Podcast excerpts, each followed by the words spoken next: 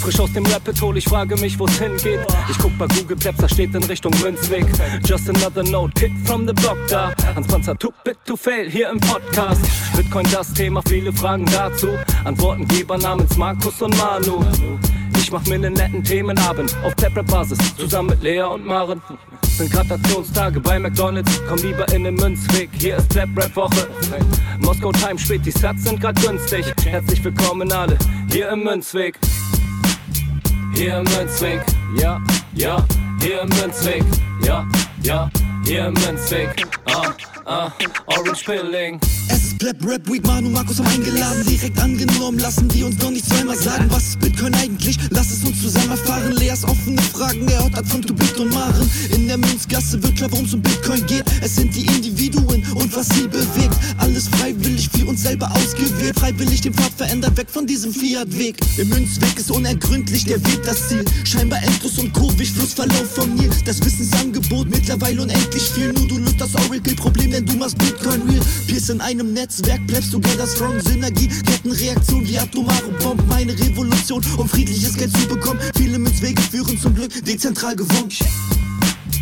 Hier im Münzweg, ja, ja, hier im Münzweg, ja, ja, hier im Münzweg, ah, ah, Orange Ich Pilling. seh ein Blockzeichen am Himmel, Einsatz für den Doktor. Weilen großer Notfall, steig in den Helikopter. Adresse Münzweg 21, Orange Pilz im Medizinkoffer. Take off, Alter. Digga. Digga, Beat. Einen wunderschönen guten Tag zusammen. Wir begrüßen euch zum Bitcoin Podcast Münzweg. Heute als Münzgasse Nummer 13 mit mir, dem Manu 2. Heute einmal ohne Markus und ohne Manu 1.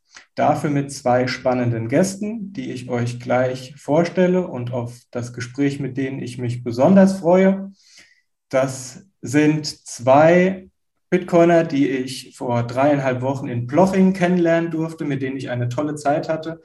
Mit dem einen habe ich viel gequatscht. Da haben wir gemerkt, das passt von den Interessen und von den Themen, die uns interessieren, äh, wie, wie Arsch auf Eimer. Und mit dem zweiten habe ich mir ein Zimmer, sogar ein Bett geteilt. Herzlich willkommen bei uns im Podcast, Jan Wüstenfeld und Robert, aka L Bitcoin Ambassador. Hi. Hi. Ja, normalerweise kommt ja bei sowas eine ähm, Vorstellungsrunde.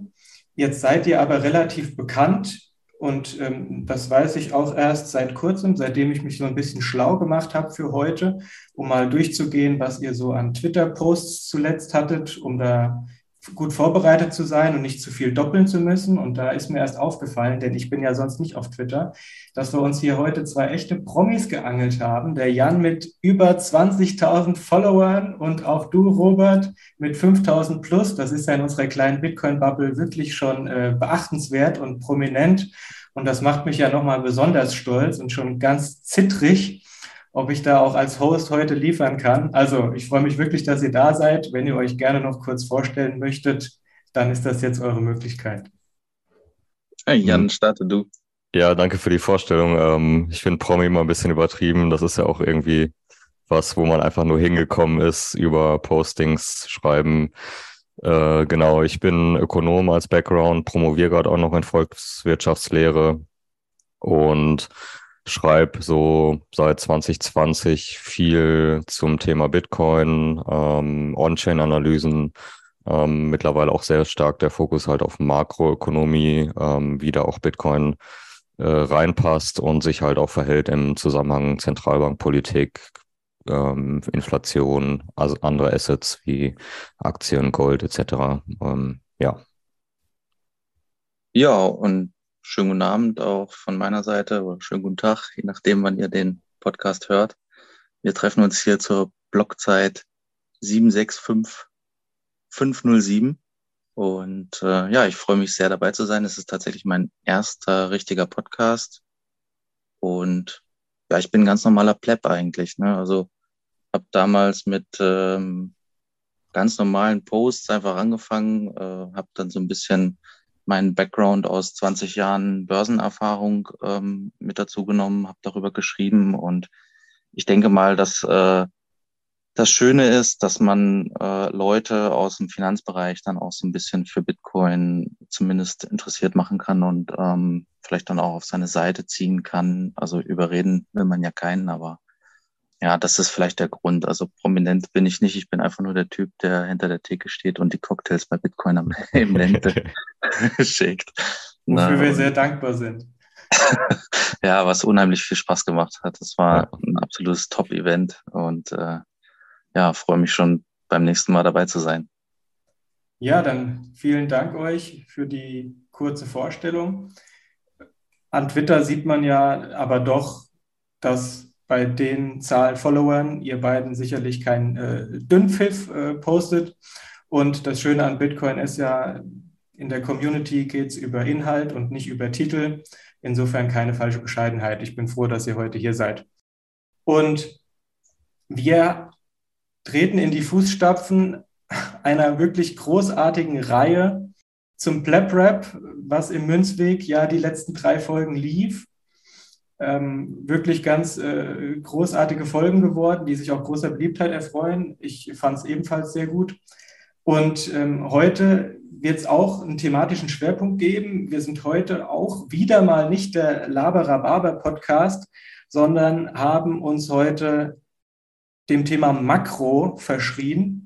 Und ähm, ich höre schon Manu eins im, im Ohr, wie er mir sagt, bei, den, bei diesen Themen musst du auch mal Definitionen bringen und die Leute nicht gleich zu verlieren. Also ne, Makro ist die Kurzform von Makroökonomie und das ist ein Teilgebiet der Wirtschaftstheorie, dessen Gegenstand die Untersuchung gesamtwirtschaftlicher Zusammenhänge ist. So, das war jetzt ganz ordnungsgemäß abgelesen. Also wir reden heute salopp gesprochen über, über das große Ganze, ne, über die großen Zusammenhänge, Zusammenhänge, Finanzmärkte, Aktienmärkte, Wirtschaft, Politik, alles, was so ineinander greift und so die, die, die grobe Richtung unseres ähm, politischen und wirtschaftlichen äh, und auch monetären äh, Geschehens äh, lenkt. Und da würde ich doch gleich mal mit einer These oder einer provokativen Aussage starten, denn auf dieser Makroebene findet man eigentlich zu jeder Zeit Probleme en masse. Denn auf der Welt ist es nie ruhig und äh, es mangelt nie an Problemen. Deswegen will ich jetzt mal durch die rosarote Brille blicken und will das Ganze mal positiv beschreiben, wo wir gerade stehen. Weil das ist ja für Bitcoiner eine Perspektive, die selten eingenommen wird. Was läuft denn gut? So, ich sage euch mal ein bisschen was, was gut läuft und will mal eure Reaktion rauskitzeln. Also, wir nehmen die Folge hier auf äh, für alle, die sich den Spaß machen, die Blockzeit irgendwie mal zu reverse engineeren im Block Explorer. Wir setzen hier für euch die richtigen Prioritäten und sprechen hier wegen, während des Spiels Deutschland-Costa Rica. Also der Bitcoiner weiß, wo seine Prioritäten liegen. Und jetzt gibt es was auf die Ohren. Also, wie sieht das Big Picture aus? Beziehungsweise, wie kann man es beschreiben, wenn man es positiv beschreiben will? Die Volatilität an den Aktien- und Anleihemärkten sinkt bei steigenden Aktienkursen und rückläufigen Anleiherenditen. In den USA ist die Inflation zuletzt bereits rückläufig gewesen. Die Fed signalisiert zukünftig langsamere Zinsanhebungen. Der Euro ist wieder erstarkt, beziehungsweise der Dollar notiert schwächer. Zum Zeitpunkt der Aufnahme ist der Euro gegenüber dem US-Dollar bei einem Euro 05. Da war er letztmals im Juni.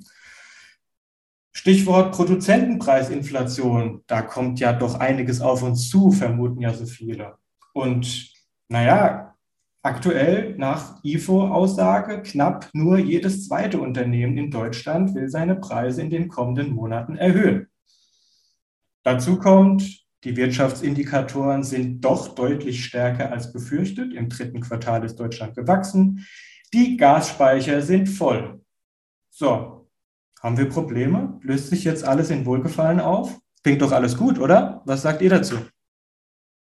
Ähm, also grundsätzlich würde ich sagen, erstmal sehr positiv natürlich das Bild, was du gezeichnet hast. Und ähm, wir sehen das ja auch grundsätzlich immer, wenn man, wird ja häufig, wurde ja gesagt, ja, die Zentralbanken, wenn die jetzt an der Geldschraube drehen, dann wird hier der ganz große Crash produziert und ähm, Inflation wird nicht runtergehen und das sind natürlich schon so ein paar Indikatoren, die jetzt äh, sich sehr positiv entwickeln, die sich dann auch, äh, wie du jetzt gesagt hast, vielleicht dann auch mittelfristig positiv auf die Inflation durchschlagen werden. Also dass wir einfach wieder, ähm, ich meine, das ist ja nur zu hoffen, dass auch die Inflationsraten wieder runtergehen, einfach aus Gründen, da das ja schon gerade auch für niedrige Einkommen ein Riesenproblem ist.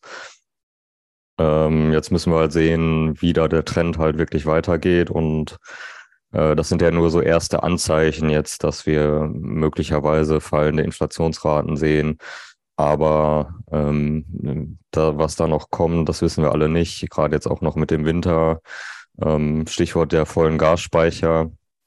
Ähm, der Winter fängt ja gerade auch in Deutschland zum Beispiel erst so richtig an, also auch, dass es kalt wird. Und ja, davor haben ja viele Leute auch tatsächlich die Heizung runtergedreht oder sogar noch ausgelassen. Aber jetzt, wo es kälter wird, das merke ich jetzt auch bei mir einfach vielleicht eine schlecht isolierte Fenster äh, so langsam muss ich dann doch mal die Heizung auch anstellen und ähm, äh, das wird dann noch zu sehen sein, wie sich auch dann die Gasspeicher jetzt ähm, im Dezember, Januar, Februar entwickeln.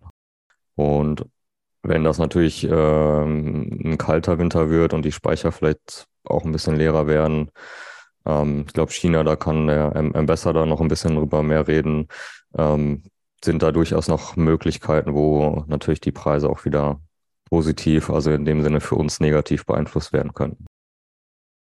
Ja, also jetzt mal so zugehört, ähm, ich sehe da auch ein bisschen mehr positiv als noch vor fünf Monaten, würde ich sagen.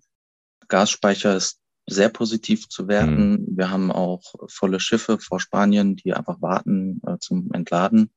Aber ähm, man darf nicht vergessen, dass äh, die 100% Gasspeicher, 98,3 ist jetzt der heutige Stand, die gehören nicht zu 100% eben Deutschland. Also das äh, haben auch andere Länder Kontingente gebucht, die praktisch dann in diese Länder auch abgeführt werden müssen. Und ähm, ich glaube, äh, Deutschland hat ja Uniper übernommen und das sind so 25 Prozent des kompletten Gasspeichers, die Uniper inne hat. Und ähm, bei dem Rest ist es halt so ein bisschen schwammig. Auf jeden Fall ist es super positiv zu sehen, dass wir so gutes Wetter hatten. Ja, vor zwei Wochen noch im T-Shirt rumgelaufen. Aber ich will auch gerade im Thema Heizen nochmal wirklich auch an die Hörer so ein bisschen appellieren, wenn ihr Kinder habt oder so, macht die Heizung an äh, nicht jetzt, damit die Kinder nicht äh, äh, frieren oder so, darum geht's gar nicht in erster Linie, sondern das viel Schlimmere ist, ihr würdet Schimmel dadurch äh, fördern und ähm, das ist das Schlimmere für die Kinder. So, aber dann wieder zurück zum Thema. Ja, aus China, ähm, da kriegen wir ja wirklich täglich neue News, heute auch wieder. Aber äh, der, ähm, der Widerstand der Bevölkerung ist zum ersten Mal seit sehr, sehr langer Zeit sehr groß und ähm, man versucht, sich zu verabreden über Apps wie AirDrop oder äh, über die Telefone dann eben telefonisch sich zu organisieren. Nur ist es halt so, dass so, äh, Huawei und Apple äh, diese Apps blockieren. Ja, also da ist es tatsächlich so, dass West auch westliche Unternehmen äh, dem System in China ja zuträglich sind und sagen, okay, dann schalten wir mal eben die App ab äh, damit sich da kein Widerstand bilden kann. Und das ist schon, ja, doch fragwürdig. Und ähm, ja, ansonsten äh, Inflation kann man so sehen, dass äh, die Preise, also heute ist der Gaspreis auch schon wieder um zehn Prozent angezogen. Das passiert so ein bisschen nebenbei. Äh, wir sind schon wieder bei 150 äh, Euro. Und äh, klar, wir kommen von 350, aber ich sehe das nicht als ausgestanden. Ich habe vor zwei Wochen meinen Tweet abgesetzt, habe gesagt, jetzt kann sich keiner vorstellen, dass wir Gaspreise von 600 Euro sehen werden im März oder im ja, Ende Februar. Also wie gesagt, im Moment durchaus positiv. Auch, dass alle Rohstoffpreise zurückkommen, äh, die Anleihen, ja, die Renditen gehen runter. Das ist natürlich erstmal gut äh, für den Druck aber ein ganz klares Zeichen eben, dass die Rezession so langsam gesehen wird und eingepreist wird. Da will ich auch noch kurz was zu sagen zu den Gas- und Strompreisen. Das werden ja viele von euch sicherlich auch in der Situation sein. Also ich habe aktuell noch den normalen Preis, aber habe schon jetzt Post im Briefkasten gehabt, dass halt die Preise natürlich ab Januar auch erst massiv angezogen werden. Und ähm, Da kommen natürlich bei vielen Leuten jetzt gerade noch keine Preiserhöhung, aber die natürlich dann durchaus irgendwann sehr stark auch persönlich auf die Rechnung durchschlagen werden. Und ähm, ja, das sind so Preise, die man natürlich jetzt gerade nicht in den Inflationszahlen sieht, aber dann vielleicht irgendwann sehen wird, wenn ähm, oder zumindest die Auswirkungen dann real werden für die Menschen, wenn auf einmal die Strompreise ab Januar stark ansteigen, weil einfach die Stromanbieter die Preise erhöht haben. Ich hake auch noch mal ganz kurz ein. Äh, ich muss auch leider davor warnen, ähm, dass man sich jetzt ausruht und sagt, jo, wir haben ja die EU, äh, die macht jetzt da den äh, Öl- und Gaspreisdeckel und ich habe da heute mal so ein bisschen gelesen. Also Bloomberg hat auch berichtet, dass 60 Dollar pro Barrel praktisch ähm, die obere Grenze sein sollen. Und das Problem ist einfach, dass die EU ja immer ganzheitlich entscheiden muss und äh, die ersten Länder, die sozusagen im Schiffsverkehr groß sind, wie Griechenland, ne, die äh, sind halt gegen so eine äh, Bremse von 60 Dollar, weil die natürlich um ihr ähm, Geschäft bangen. Und Russland hat ja schon angedeutet, sie werden nicht in die Länder äh, exportieren, ähm, die an der Obergrenze teilnehmen. Und da ist es ja völlig klar, wenn Russland das wahr machen sollte und äh, die Ölproduktion einschränkt, dann ist das ja im Prinzip wie eine Ankündigung auch von der OPEC, ne, die man ab und zu liest, weitet aus oder schränkt ein. Was passiert dann? Der Ölpreis reagiert. Und das genau das würde passieren, dass ähm, eben der Ölpreis ziemlich stark anziehen würde, wenn Russland ähm, ja der kompletten EU oder äh, Ländern, die sich daran beteiligen, am, am Deckel, ähm, ja, dann das Gas und Öl verwehrt. Ja, danke für eure Takes zu meiner leicht provokanten Aussage. Also ich, ich gehöre ja selbst zu den schärfsten Kritikern unseres aktuellen Wirtschaftssystems und äh, Wirtschaftssystem falsch, also zu unserer aktuellen äh, Geldordnung und wo sie überall reinspielt und was sie für Fehlanreize bringt und für Verzerrung. Ähm, ich dachte aber, es ist ein ganz guter Einstieg, weil wir jetzt mal wieder sehen, wie auch schon zu Corona, dass in Zeiten, in denen alles ganz, ganz dunkel und ganz düster aussieht und der Weltuntergang nur Wochen beziehungsweise Monate entfernt scheint und äh, äh, der, die letzte finale Phase von Fiat begonnen hat und danach sehen wir den Systemwechsel, so war es damals nicht und so wird es jetzt möglicherweise wieder nicht sein, weil, wie Robert richtig gesagt hat, sieht es aktuell deutlich besser aus als noch vor ein paar Monaten. Das heißt nicht, dass wir frei sind von Problemen. Ganz klar, ihr habt es angesprochen, da können wir auch gerne noch, noch näher drauf eingehen. Aber das System ist halt doch dadurch resilient, dass es nicht nur aus Politikern und äh, uninformierten Konsumenten besteht, sondern aus Wirtschaftsakteuren und aus Unternehmen, die dynamisch auf solche Situationen reagieren und, und neue Lösungen finden und auch äh, der Konsument äh, manchmal schlauer ist, als äh, er von der Politik gerne dargestellt wird, als, als unmündiger Bürger. Und insgesamt kommt dann in diesem Wechselspiel der Kräfte, kommen manchmal ganz gute äh, Lösungen zustande, die so ein bisschen Druck vom Kessel nehmen. Aber klar ist auch, das ist jetzt eine Momentaufnahme. Und das ändert ja nichts an den großen äh, Makrotrends, die im Hintergrund wirken über mehrere Jahre und Jahrzehnte, auf die wir gerne auch noch zu sprechen kommen können. Jetzt will ich natürlich ausnutzen, euch zwei als Gäste zu haben. Ich habe zwar viel auf meinem Zettel, was wir besprechen können, aber nichts davon ist ein Muss. Also wenn ihr Themen mitgebracht habt, die euch auf den Nägeln brennen, dann würde ich euch gerne da erstmal die Bühne für bieten wollen. Ich würde den Jan am liebsten den Vortritt lassen. Der hat gestern so schön gepostet über den äh, Chicago Gewerbeindex, den ISM. Und äh, ich wollte das auch posten, aber ich halte es dann immer für richtig, wenn ich das schon lese, dann lasse ich es bleiben. Es hat ja schon der Jan gepostet und es ist auch richtig. Deshalb übergebe ich mal äh, den Ball an äh, den Jan. Fangen wir da ein und dann kann ich da auch gut weitermachen. Ähm, ja, also zu dem es gibt ja so Industrieindizes und da gibt es halt den Chicago-Index, äh, der gestern rausgekommen ist, der deutlich unter den äh, ähm, vorhergesagten Werten lag. Ähm, jetzt müsste ich gerade nochmal nachgucken, kann ich gleich nochmal nachgeben, die Zahl.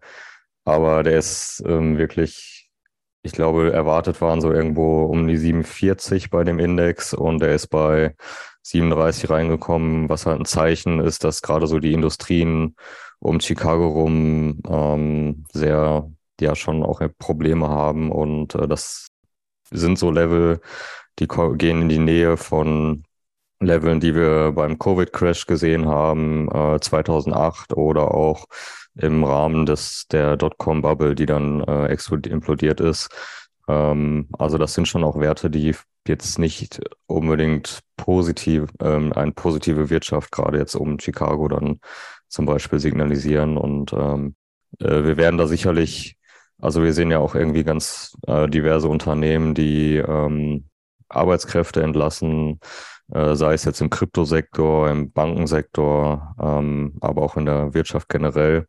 Und äh, ich würde erwarten, gerade jetzt mit auch der Federal Reserve, die ja trotzdem noch die ähm, Geldpolitik, ähm, die Schrauben weiter andreht, dass wir da auch weiterhin noch negative Auswirkungen auf die Wirtschaft sehen werden, wo auch ähm, ja vermehrt Arbeitsplätze irgendwo abgebaut werden müssen, mhm. weil die Unternehmen einfach Probleme haben. Ja. ja, da krete ich dir gleich mal rein. Äh, ich werde jetzt Gerne. ein bisschen die Rolle des äh, Bad Cop übernehmen und ab und zu mal so ein bisschen äh, nachstochern, ob, eu, ob eure Argumentation auch einer kritischen Nachfrage standhält. Alles richtig, was du sagst. Jetzt kann der kritische Zuhörer sagen, na okay, wenn die Industriestimmungsindikatoren in den USA nicht so dolle sind, so what, die industrielle Wertschöpfung ist da ja eh nicht mehr so tief. Jetzt ist der Dienstleistungssektor sicherlich viel wesentlicher fürs BIP. Wäre also die Frage, sehen die Dienstleistungszahlen ähnlich aus? Das wäre die eine Frage. Und das zweite wäre dann, äh, na gut, wir haben jetzt natürlich auch eine Zeit, in der schlechte Nachrichten besonders mhm. Gehör finden und äh, Jobentlassung, das ist immer eine schöne Schlagzeile. Auf der anderen Seite, gerade die Tech-Unternehmen, die setzen jetzt ein paar Leute frei, irgendwie Amazon zum Beispiel 10.000. Die haben aber auch innerhalb der letzten zwei Jahre natürlich massiv Stellen aufgebaut, was natürlich nicht so ein großes mediales Echo bekommen hat. Was sagst du zu den zwei Themen?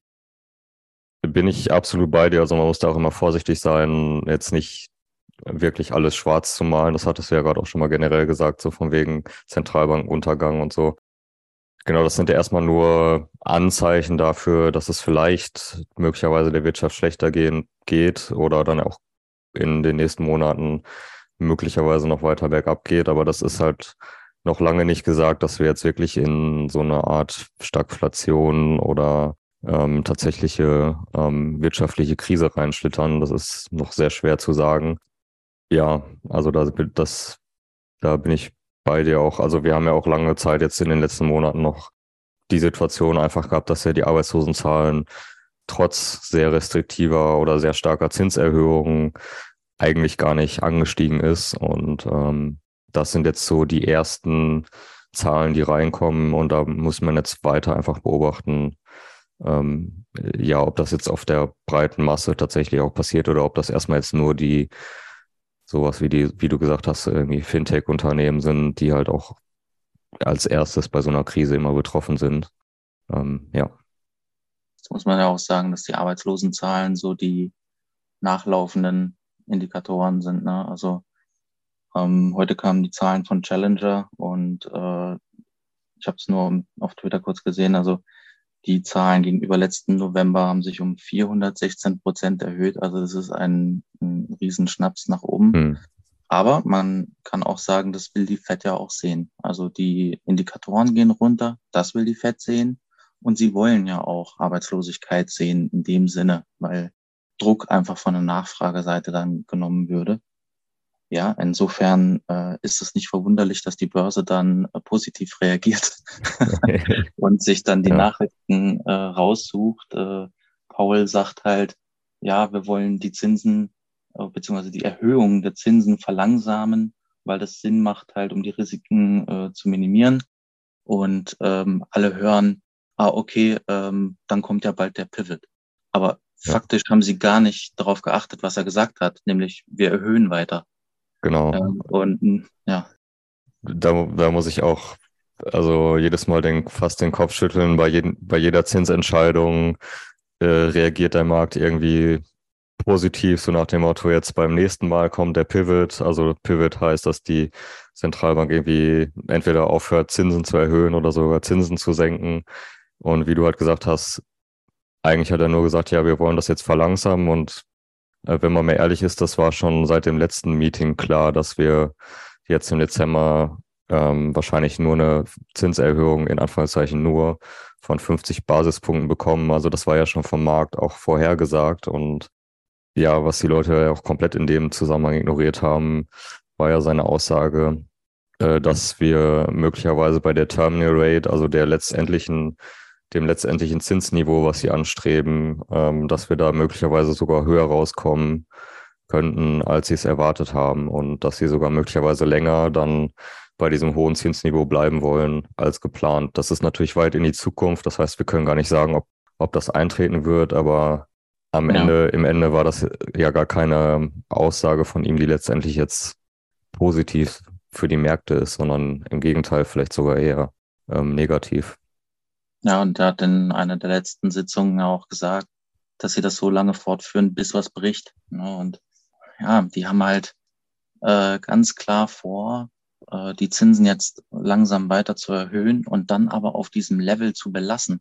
Und dann, ähm, ich weiß nicht, ähm, es gibt auf äh, Twitter auch einen sehr geschätzten äh, Ökonom, den Charlie Bilello, der dann halt für 2023 äh, schon dann wieder irgendwie von ähm, ja, zwei, drei Prozent ähm, ausgeht. Also dass praktisch die Zinsen wieder deutlich sinken werden, aber gesagt wird eigentlich was völlig anderes. Ja. Also man sagt, man möchte die Risiken minimieren und die Rate halten. Und das ist so gar nicht das, was auch ich eigentlich vermutet habe. Ähm, aber ich gehe eher davon aus, dass was bricht. Und ähm, ich gehe davon aus, dass es nicht auf dem Arbeitsmarkt sein wird, nicht in der Industrie, nicht im Dienstleistungssektor, sondern es werden wieder die Immobilien sein. Das ist so mein, also dass es zu einer Schuldenkrise kommen wird im privaten Bereich. Da würde ich euch jetzt gerne noch ein bisschen einfangen. Da können wir gerne noch drauf eingehen, aber erlaubt mir noch einen kleinen Schwenk. Ihr habt viele Sachen gesagt, wo ich noch meine Takes äh, gerne zugeben möchte. Also das eine ist, ähm, ich habe mich an vor ein paar Wochen erinnert gefühlt, als, glaube ich, die Oktober-Inflationsdaten der USA gemeldet wurden vom dortigen Statistischen Amt und sie waren unter den Erwartungen des Marktes. Und plopp, was sehen wir? Der Dollar gibt nach, die Aktienmärkte steigen, die Renditen der Staatsanleihen fallen, Gold steigt, also alle Asset-Klassen steigen durch die Bank beziehungsweise reagieren positiv.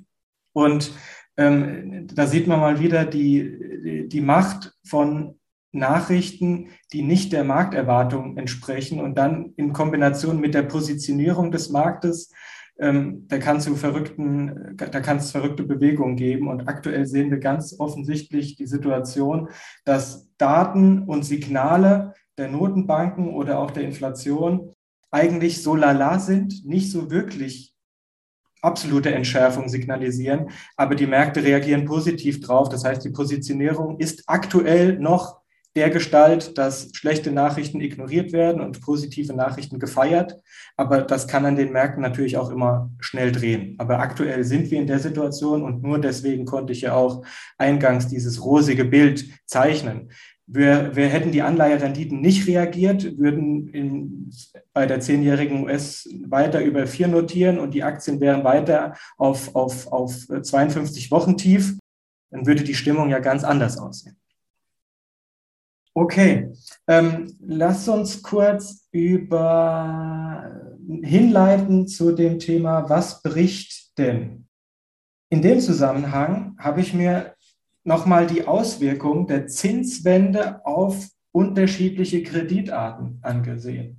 Denn der Anstieg der Zinsen, der ging ja gerade doch an im Frühjahr und dann bis, bis in den Sommer, dann gab es eine kurze Pause und seit vier Wochen oder so fallen ja die, die, die Renditen, aber bis dahin sind sie ja dynamisch angestiegen, ne, die Bundesanleihe, weil sie halt durch die Anleihekäufe so massiv äh, runter manipuliert wurde und negativ notiert hat in der zehnjährigen Anleihe. Und äh, wenn etwas von von null oder im negativen Bereich dann ansteigt auf, auf zwei Prozent, dann ist es natürlich, gut, prozentual kann man es natürlich, wenn es vom Negativen kommt, rein mathematisch gar nicht rechnen, aber es ist halt eine, eine unglaubliche Vervielfachung, wenngleich auch der Schritt absolut jetzt erstmal überschaubar scheint.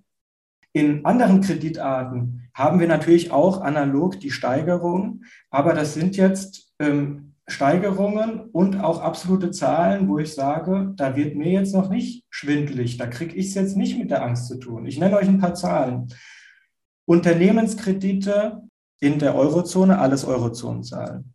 Unternehmenskredite, Laufzeit über fünf Jahre, sind im Schnitt über alle Schuldnerbonitäten und alle Größen, also Kleinkredit, Mittel, Großkredit, äh, das habe ich alles gemittelt. Die sind gestiegen im Zinssatz von 1,5 Prozent auf 3 Prozent. Ende November sind ganz aktuelle Zahlen. Hat sich zwar verdoppelt, aber 1,5 auf 3 Prozent hm, ist jetzt noch nicht der Wahnsinn. Konsumentenkredite.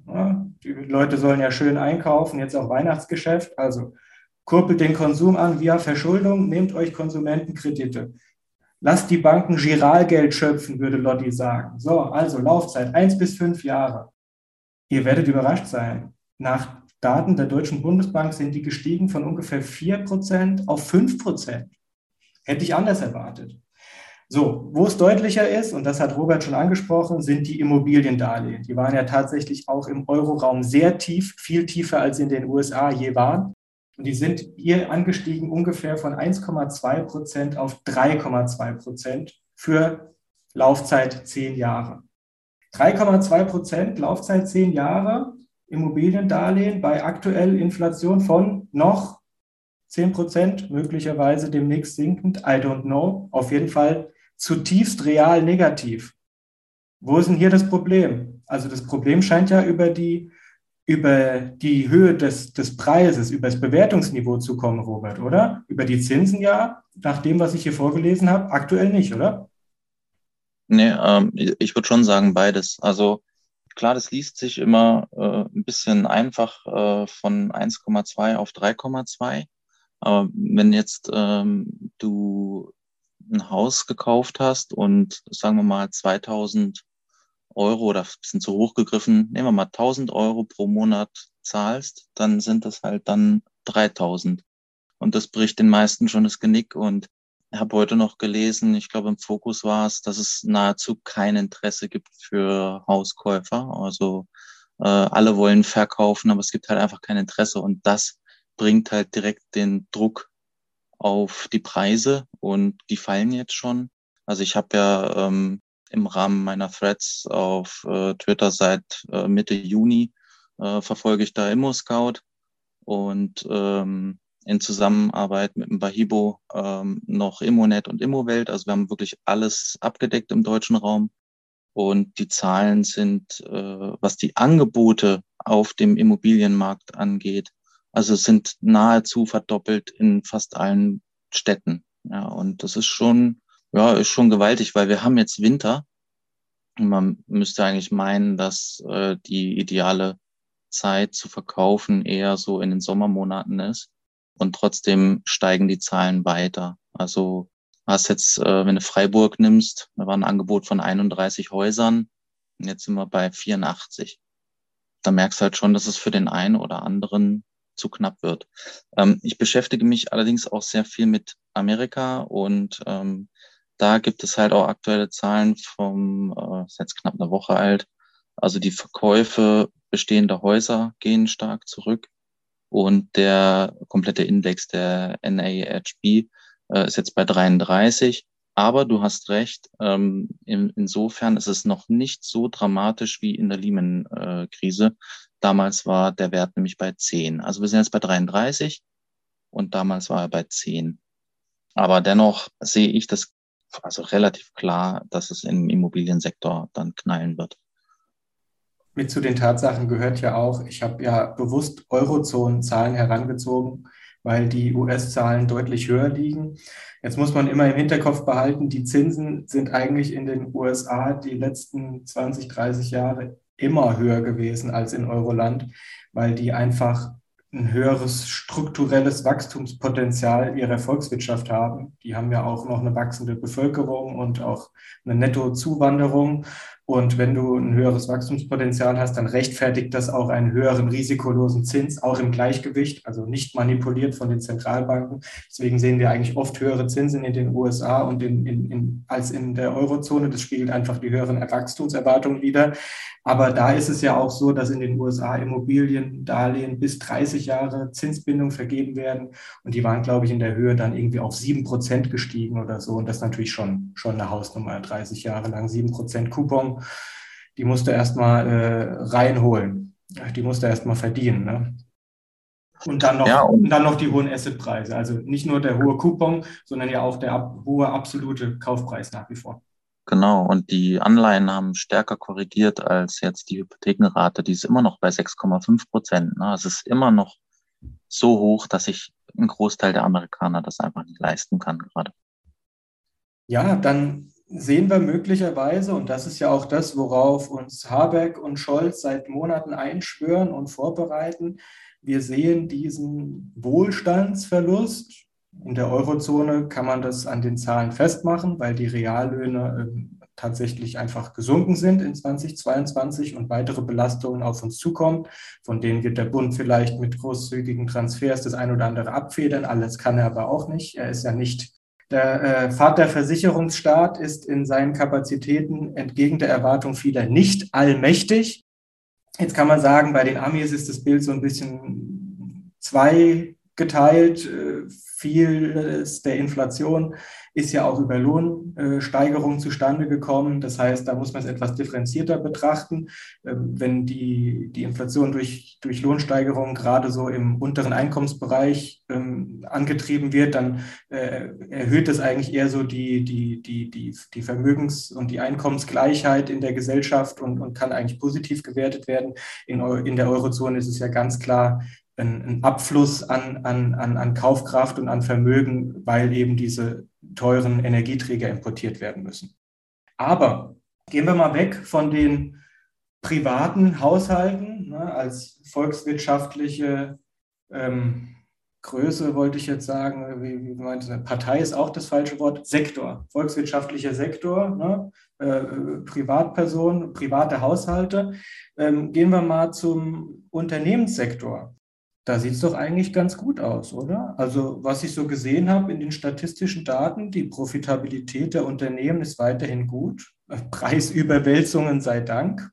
Die scheinen sich doch so im Gro den, den Herausforderungen ganz gut anzupassen. Was ist, was ist euer Take so auf einer Makroebene? Kann ich jetzt auch noch nicht super viel zu sagen, aber grundsätzlich, gerade so, wenn man sich die, die aktiennotierten Unternehmen anschaut, haben die ja teilweise auch wieder tatsächlich ja Rekordausschüttungen äh, an Gewinnen, auch an Aktien, Aktionäre und ähm, kann man jetzt denn sagen, ist das jetzt, das ist ja eigentlich ein Zeichen dafür, dass es ja ganz positiv läuft, weil wenn man irgendwie Rekordausschüttungen, äh, natürlich jetzt nicht inflationsangepasst ist das dann nicht, aber ähm, ist es halt schon ja ein Zeichen, okay, irgendwo gibt's ja immer noch Gewinne, die ausgeschüttet werden können.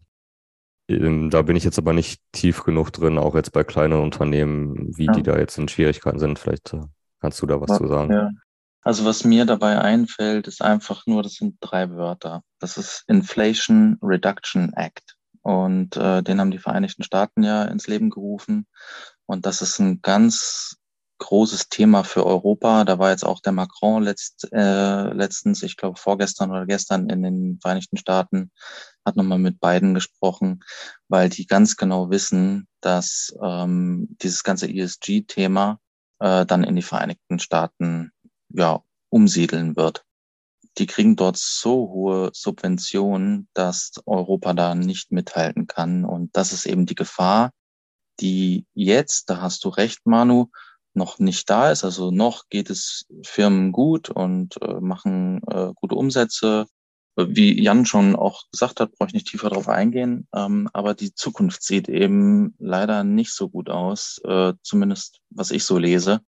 Wenn dann äh, Unternehmen sagen, ach du, äh, Europa ist nicht mehr so förderlich für uns. Wir gehen dann mal in die Vereinigten Staaten und bauen da unsere Elektro Elektroautos. Und ähm, vorhin habe ich es erst gelesen, ich habe leider die Zahlen nicht parat, wirklich nur überflogen, dass äh, also wirklich die Zahlen der Elektroautos, die in Deutschland gebaut werden, erheblich zurückgehen werden. Und das hat natürlich auch was mit dem Energiethema zu tun. Und Lavrov hat äh, gestern auch nochmal bekräftigt, dass er nicht erwartet, dass die persönlichen Beziehungen äh, zwischen diesen, ich sage jetzt mal Kontinenten, ja, Russland ist ja zwar auch Europa, aber ihr wisst schon, wie ich das meine, äh, dass sich die Beziehungen ähm, ja auf, auf kurze oder lange Sicht verbessern werden. Da geht er nicht davon aus. Und ja, das ist so die Schwierigkeit, wo man dann einen Weg finden muss, äh, herumzukurven. Aber die Frage ist jetzt, was bringt das, wenn die USA massiv subventionieren und Europa dann einfach nachzieht und auch massiv subventioniert. Es ist ja letztendlich auch wieder eine Erhöhung der Geldmenge am Ende. Also es ist, ja, wie man es drehen möchte, schwierig. Ich würde da noch zu sagen, aber da ist ja Deutschland, also oder Europa unabhängig von, ob die USA stark subventioniert, ja irgendwie im Nachteil. Einmal grundsätzlich, weil es ja doch durchaus strengere Regularien gibt aber natürlich jetzt auch dieser steigende Energiepreis von den Stromkosten mag sein, dass der irgendwie wieder ein bisschen irgendwann runtergehen wird, aber auf Dauer ist das ja für ein Unternehmen, was sich irgendwie entscheiden muss, ähm, mit Stromenergiesicherheit, dass dann doch irgendwann der Shift oder der dann kommt und man sagt, okay, hm, gerade in Deutschland ist das ja ein Problem. Wir haben ja einen riesen Industrie, also noch einen relativ großen Industriesektor und wenn dann auf einmal Unternehmen sagen, äh, wir können zu den Stromenergiekosten einfach hier nicht mehr produzieren, dann sind die halt irgendwann einfach weg. Und das Ding ist ja dann immer, wenn einmal ein Unternehmen die Entscheidung getroffen hat, wir bauen hier den Standort ab und bauen ihn woanders auf, dann sind die auch erstmal weg, weil dann sind ja erstmal die Kosten für den neuen Standort entstanden und dann sagt man nicht mal so eben, ja, ach, jetzt hat das irgendwie sich doch wieder verbessert, irgendwie, ähm, wir kommen jetzt wieder zurück. Das sind dann doch schon äh, in der Regel langfristige Entscheidungen, die da getroffen werden. Und ja, da ist durchaus eine Gefahr jetzt in gerade Deutschland, dass auf Dauer mit so hohen Strompreisen für Unternehmen schwierig wird und die dann einfach sagen, wir wandern aus und produzieren woanders. Gehe ich mit euch? Muss man natürlich auch immer im Hinterkopf behalten, das sind dann Trends, die entfalten sich über mehrere Jahre. Das ist nichts, was wir von jetzt auf gleich sehen. Man könnte jetzt sagen, blickt in die Vergangenheit. Die deutsche Politik hat sich jetzt die letzten 20 Jahre eigentlich nicht dadurch hervorgetan, dass sie eine unternehmerfreundliche äh, Politik für den Standort Deutschland gemacht hätte. Trotzdem ist der, der, der starke Mittelstand, der ja auch oft Weltmarktführer ist in seinen Nischen, größtenteils geblieben. Und auch die großen Unternehmen haben zumindest keine Arbeitsplätze abgebaut. Standort Deutschland wie, wie Siemens, wie die Autobauer jetzt gerade so die letzten Jahre. Ne? Klar kommt jetzt nochmal eine Schippe drauf an Herausforderungen mit den hohen Energiepreisen. Aber ich will damit nur sagen, es ist nicht hausgemacht, dass es so kommt. Und wenn es so kommt, dann sehen wir es erst mit einigem Zeitverzug wirklich markant in den Daten. Das ist dann mehr so, so ein schleichender, so ein schleichender Exit. Obwohl ich natürlich ganz bei euch bin, dass es den zu verhindern gilt. Auf der anderen Seite könnte man jetzt auch sagen, ne, jahrelang im Niedrigzinsumfeld, im, im, im manipulierten Niedrigzinsumfeld schimpfen alle und auch wir Bitcoiner auf diese Zombie-Unternehmen, die nur deswegen am Leben bleiben, weil die Zinsen so künstlich niedrig sind. Ja, dann gehen jetzt mal ein paar Hops von denen, oder? Dann freuen wir uns doch. Trotzdem ist die Stimmung im Keller. Immer nur motzen, oder? Was sagt er dazu? Und noch was, noch was. Hier, Risikorückstellung bei Banken. Eurozone. Ne?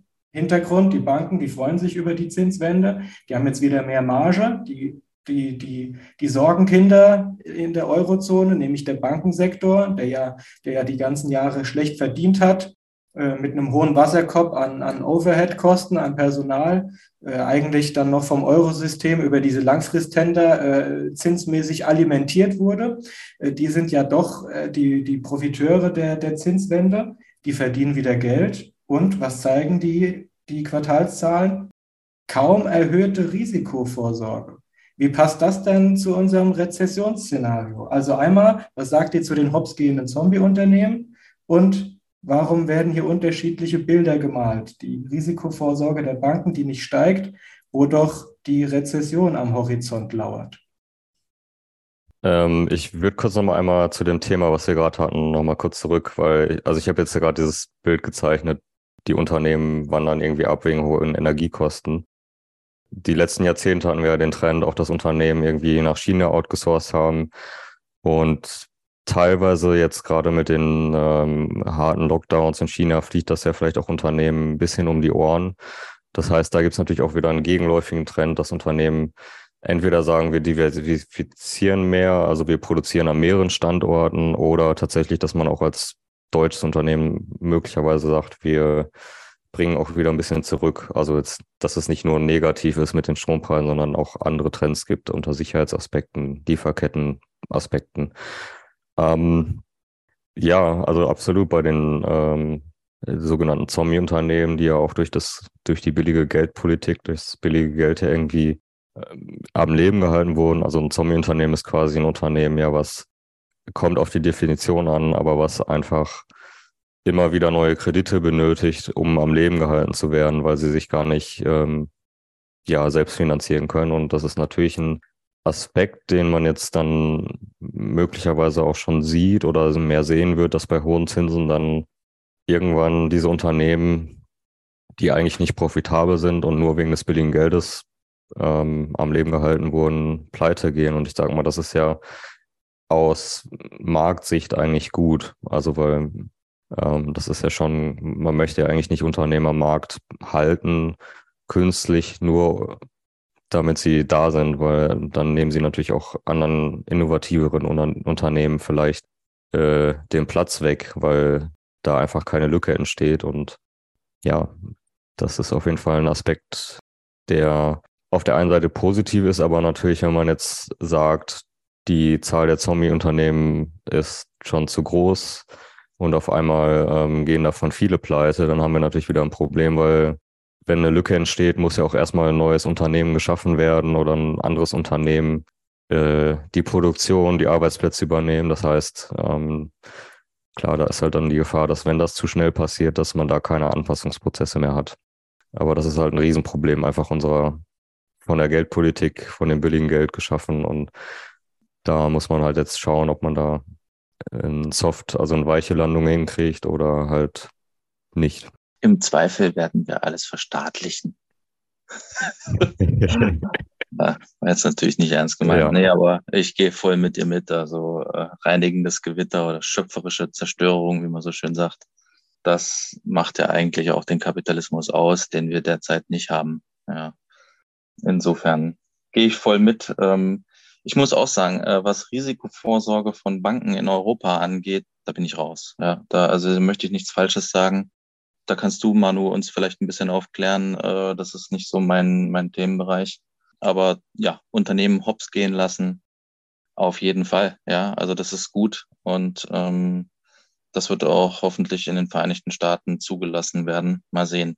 Wo ich wirklich sehr, sehr gespannt bin, äh, ist der Punkt äh, SAG. Äh, das ist das Sanierungs- und Abwicklungsgesetz. Wenn tatsächlich eine deutsche Bank pleite gehen sollte, ob diese dann doch noch ausgebählt wird oder nicht.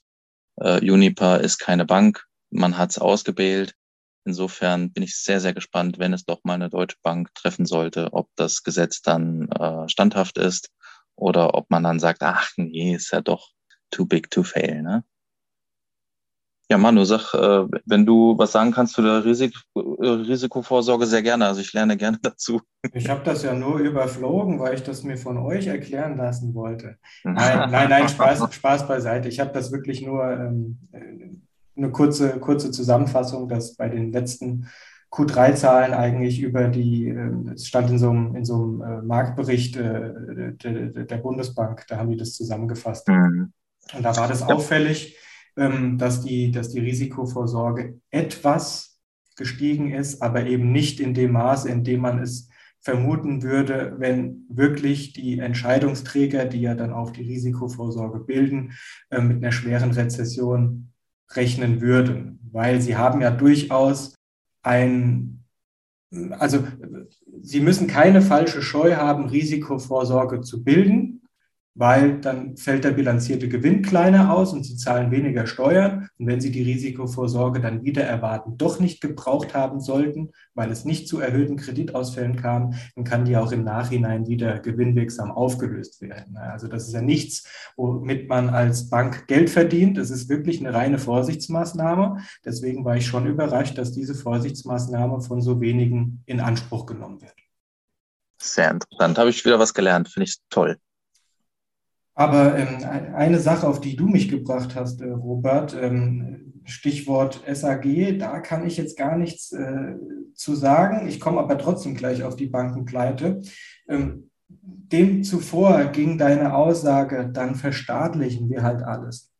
Und das ist ja auch so eine, so eine gewisse, ähm, ja, eine Verstaatlichungswut, äh, die sicherlich auch äh, der, der Bundesregierung, in der ja doch zwei eher linke Parteien in Regierungsverantwortung angehören, geschuldet, dass man dort sicherlich etwas zu schnell ist mit Aussagen, naja, dann müssen wir halt zur Entlastung dies oder das äh, verstaatlichen. Denn oft wissen ja diese, diese Minister und diese Abgeordneten gar nicht, was sie sich da an, an, an langfristigen äh, Verantwortung ins Haus holen und dem, dem Steuerzahler aufbürden. Weil die Geschichte von deutschen staatlichen oder halbstaatlichen Betrieben, die ist ja nicht immer eine Erfolgsgeschichte. Ne? Also ich erinnere da an die, die Deutsche Bahn und die Beteiligung an der Commerzbank. Das sind ja alles keine Erfolgsgeschichten. Und wenn ich dort Unternehmen, die ich als systemkritisch erachte, weil sie Infrastruktur stellen wie Juniper und ich verstaatliche die und ich kaufe mir dann auf Sicht der nächsten Monate, vielleicht sogar Jahre, kaufe ich mir ja Verluste ein, weil dieses verstaatlichte Unternehmen fährt dann Verluste ein und dann muss es auch vom Eigner mit neuem Eigenkapital ausgestattet werden, ergo dem Bund, ergo dem Steuerzahler. Das sind ja dann wirklich Wege, wenn ich schlechte Unternehmen, defizitäre Unternehmen verstaatliche, dann erhöhe ich damit eigentlich implizit die Staatsschuld, weil die ja ein Fass ohne Boden sind, die finanziert werden wollen. Und da sind wir bei einem schönen Thema. Das ist ja auch etwas, was zunehmend so ein bisschen wischiwaschi und verschleiert wird. Äh, alle Politiker reden immer fein davon, ja, nächstes Jahr halten wir wieder formell die Schuldenbremse ein. Und das Ganze geht aber nur, weil während der Zeit, während der sie außer Kraft gesetzt war, fleißig Nebenhaushalte und Schattenhaushalte und Töpfe aufgemacht wurden. Also so, dass wir jetzt für Sondervermögen, Bundeswehr und diese, diese Energiezuschüsse nächstes Jahr, das sind Töpfe, die gehen an, an der offiziell gemessenen Staatsschuld, gehen die eigentlich erstmal vorbei. Die müssen zusätzlich mit erfasst werden. Und die haben wir einfach mal mit 400 Milliarden aufgeladen. und das versucht man so äh, dann äh, zu parken für schlechtere Zeiten, damit man dann formell die Schuldengrenze wieder einhalten kann. Also das ist wirklich ein schlechter Witz. Ne? Und wenn ich dann noch Verlustträger wie Juniper übernehme, dann wird es echt zum Fass ohne Boden. Ja, gestern wirklich erst gelesen, äh, Unipa hat wohl 25 Milliarden äh, Euro, ne? Äh, sind die in der Miese. Und das ist unglaublich. Also mir geht da die Halsschlagader auch, ne? wenn du das gerade sagst. Und ähm, ich weiß, ich weiß nicht, wo das äh, hinführen soll auf, auf, auf lange Sicht. Also du sagst ja, die wissen nicht, was sie dem Bürger aufbürden. Ich denke schon, dass sie es wissen. Es ist ihnen egal, weil sie nur auf vier Jahre gewählt sind. Na, und dieses Verschieben in die Zukunft, das wird halt immer mehr. Und äh, wenn man den Sachen schöne Namen gibt, dann fragt keiner nach. Und ähm, das ist auch so der Eindruck, den man ja hat, wenn man ähm, staatlichen, oh, Entschuldigung, Staatssender, nee, sagt man, ARD, ZDF äh, hört und sieht, dann kann äh, der Eindruck entstehen. Es ist ja teilweise auch einfach populär, Unternehmen zu retten, gerade wenn die groß sind, weil da viele Arbeitsplätze dranhängen. Und klar gibt es auch immer ein bisschen negative Presse natürlich bei solchen Rettungsmaßnahmen, aber ich würde denken, dass wenn irgendwie ein Unternehmen mit ein paar tausend Arbeitskräften pleite gegangen lassen würde und dann kommt halt die Presse, oder die Gewerkschaft und stellt sich dann, dann natürlich hin und sagt, äh, der Staat hat uns nicht geholfen und jetzt sind Tausende von Arbeitsplätzen irgendwie betroffen. Da ist ja auch die negative Presse sicherlich deutlich größer, als wenn jetzt ähm, da nochmal irgendwo so ein paar Milliarden in irgendwelchen Hilfsmaßnahmen äh, oder beteiligt. In der Regel sind es ja doch dann auch teilweise Unternehmensbeteiligung ähm, wo dann theoretisch ja auch der Staat, wenn das Gewinn dann wieder erwirtschaften würde, gut dasteht. Aber genau, erstmal ist das sicherlich eine sehr populäre Maßnahme ähm, auf kurze Sicht. Das Verrückte ist ja auch, man kann es doch machen. Das Geld ist doch da. Also selbst äh, die ja eigentlich äh, die Bundesregierung kritisch beäugen und konstruktive Vorschläge machen sollten, die, die Wirtschaftsweisen, die haben im letzten Gutachten der, der, dem deutschen Staat attestiert, dass die Staatsfinanzen kurz- bis mittelfristig solide sind. Man darf es nicht zu sehr schleifen lassen, aber von, dort, von dieser Seite keine Gefahr unmittelbar. Und man muss auch dazu sagen, wir sind gerade in einem inflationären Umfeld. Ne? Wir sind jetzt äh, zweistellig. Die, die, die durchschnittliche Jahresteuerung 2022, wenn das Jahr vorbei ist, die wird bestimmt irgendwo bei 7, 8 Prozent liegen. Ja, dementsprechend steigen ja auch die Preise der umgesetzten äh, Dienstleistungen und Güter. Und der Staat, der schöpft ja immer schön ordentlich ab und der schöpft ja auch äh, äh progressiv ab. Und die Einnahmen, die steigen ja für den Staat aktuell immer noch, trotz sich anbasender Krise. Und die steigen auch am Anfang, wenn ich Ausgabenprogramme äh, stricke und, ähm, und plane und die dann aber noch nicht umgesetzt habe, weil vieles von den kommunizierten Ausgaben ähm, ist ja noch in der Umsetzung, kommt dann irgendwann nächstes Jahr. Äh, und für manches, wie sogar dieses 49-Euro-Ticket, habe ich jetzt gelesen, kommt vielleicht erst Mitte nächsten Jahres. Ne? Also ich habe jetzt hier den, den, den viel proklamierten Doppelwumms. Ne? Ich kommuniziere, wie ich äh, den Bürger an welchen Stellen wie stark entlaste, um Eindruck zu schinden. Und das in einem Umfeld, in dem ich temporär mit Stärke agieren kann, weil es mir die Einnahmenseite voll reinspült. Also 2022 wird ein Rekordjahr beim Steuereinkommen für den Bund und für die Länder sein. Und das ist ja nach Lesart der Politiker die Manövrierfass, äh, Manövriermasse, die zur, zur, zur Umverteilung und zum Wiederausgeben zur Verfügung stellt. Und die ist ja aktuell, Klammer auf, noch, Klammer zu, durchaus beachtlich. Also gib ihm. Oder sehe ich da was falsch? Würde ich auch so sehen. Also die Steuereinnahmen sind ja schon zu erwarten, irgendwie auch wieder auf Rekordleveln. Also das haben wir ja schon immer häufiger so in den letzten Jahren gehabt, dass da Steuernahmen ähm, immer weiter ansteigen. Das heißt, es ist natürlich auch mehr Geld verfügbar, was man dann noch ausgeben kann. Und ehrlicherweise muss man natürlich auch sagen, es gibt ja auch gerade viele, also wir haben jetzt gerade über Unternehmen gesprochen, da kann man ja immer noch drüber diskutieren, Rettung ja, nein.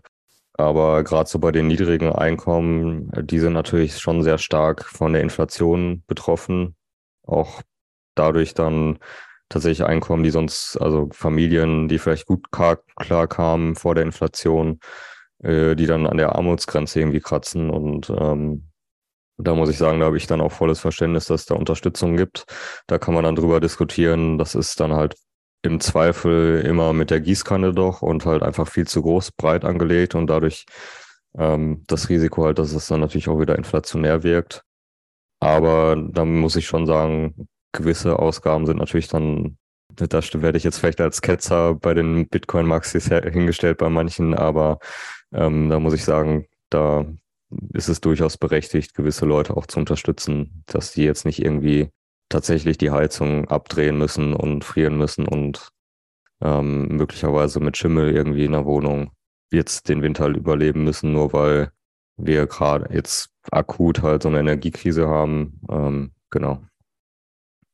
Ja, ich äh, möchte eigentlich gar nicht so viel hinzufügen, außer Steuern sind Raub.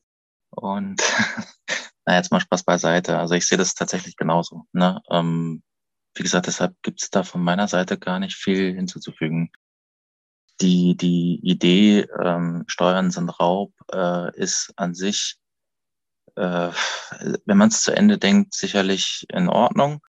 Ähm, aber das wird im Bitcoin-Standard dann wahrscheinlich so in 100 Jahren oder so diskutiert werden. Also wirklich im Real Life, Leute. Ne? Also auch mich bitte jetzt nicht hier auseinandernehmen. Äh, ich weiß genau, ähm, wo die Reise hingehen soll im Sinne von, wer baut dann die Straßen und so weiter. Aber das ist so ein Prozess, der so zäh und langwierig ist. Das wird nicht mit dem Bitcoin-Standard sofort zu machen sein. Das wird lange, lange dauern und ich fürchte, dass ich dann die Radieschen schon von unten sehen werde.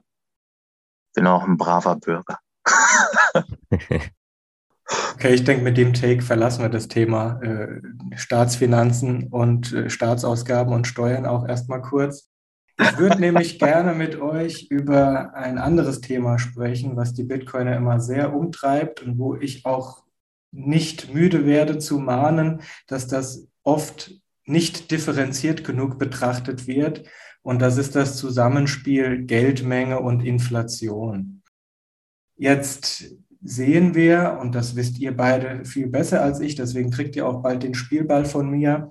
Wir sehen in den USA eigentlich seit bereits seit einigen Monaten äh, eine rückläufige Geldmengendynamik und auch, glaube sogar schrumpfende Geldmenge, weil die Fed einfach schneller restriktiv wurde geldpolitisch. Wir sehen in der Eurozone, da war ich tatsächlich überrascht, das sind wirklich aktuelle Daten von November, immer noch eine steigende Geldmenge, angetrieben durch eine starke Unternehmenskreditnachfrage, war ich tatsächlich überrascht, aber auch abnehmend. Insofern müsste doch der gemeine Bitcoiner zufrieden sein. Ach, endlich die Inflation im klassischen Definitionssinne, nämlich Geldmengenausweitung, geht zurück. Das fordern wir doch schon seit Jahren. Dann wird ja demnächst alles gut, oder? Manu, äh, da gehe ich direkt mal drauf ein und ich sage ganz klar, ja. Ja, und ähm, ja, also die, die Federal Reserve macht zumindest zum Teil das wahr, was äh, ja auch nicht nur gefordert ist, sondern was auch notwendig ist. Aber wenn du den ganzen Berg siehst äh, der Bilanz, wie viel sie davon abgetragen haben, ist das wirklich minimal. Also du hast seit März, ich meine, es sind so um die 150 Milliarden, könnte sogar noch weniger sein, die sie abgetragen haben. Also das ist nicht, nicht das, was sie eigentlich machen wollten. Ich glaube, im Raum stand 45 Milliarden pro Monat bis 60 Milliarden pro Monat. Naja, seit März sind aber schon mehr Monate ins Land gegangen, als äh, Beträge äh, zu verzeichnen sind, die tatsächlich von der Bilanz äh, weggeschmolzen sind. Und bei der EU kenne ich mich nicht so ganz genau aus, äh, wie das mit den Bilanzen aussieht. Aber ja, wie gesagt, in den, also Deshalb ist, glaube ich, auch der Bitcoin-Kurs eingebrochen, wenn der Bitcoin-Kurs sich tatsächlich an der Geldinflation richtet.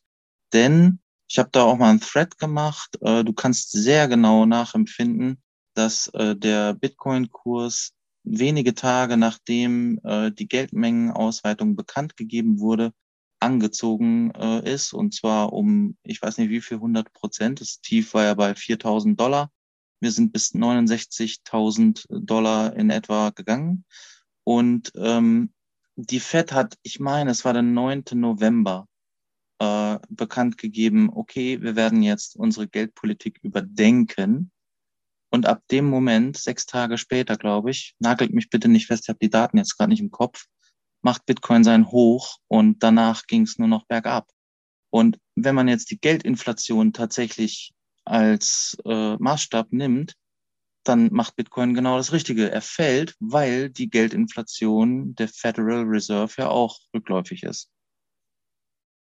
Ja, bin ich ganz bei dir. Also man sieht das ja in den Daten einfach, dass wenn die Rate of Change, also die Wachstumsrate abnehmend ist bei der Geldmenge äh, in den USA, ähm, dann sieht, hat man, sieht man halt sehr gut, dass damit auch dann der, der Knick beim Bitcoin-Preis relativ schnell nachfolgend auch kommt. Und das ist ja genau das, was eigentlich im eigentlichen Sinne die Bitcoiner sagen, im, beim Inflationsschutz, da geht's, für die geht es ja meistens nicht um die äh, Preisinflation, sondern um die Geldmengeninflation. Ja, und ähm, diese, diese sechs Tage, das war so interessant, weil an dem Tag, als es bekannt gegeben worden ist, ist Bitcoin auch schon stark gefallen vom, vom Hoch. Das war ein Zwischenhoch, um dann noch so ein letztes, so wie so ein letztes äh, Aufbäumen auf 69 zu tanken. Und der Tag, an dem das Hoch markiert wurde, äh, ist aber schon negativ ähm, praktisch äh, geendet. Und dann ging es wirklich auch nur noch nach unten.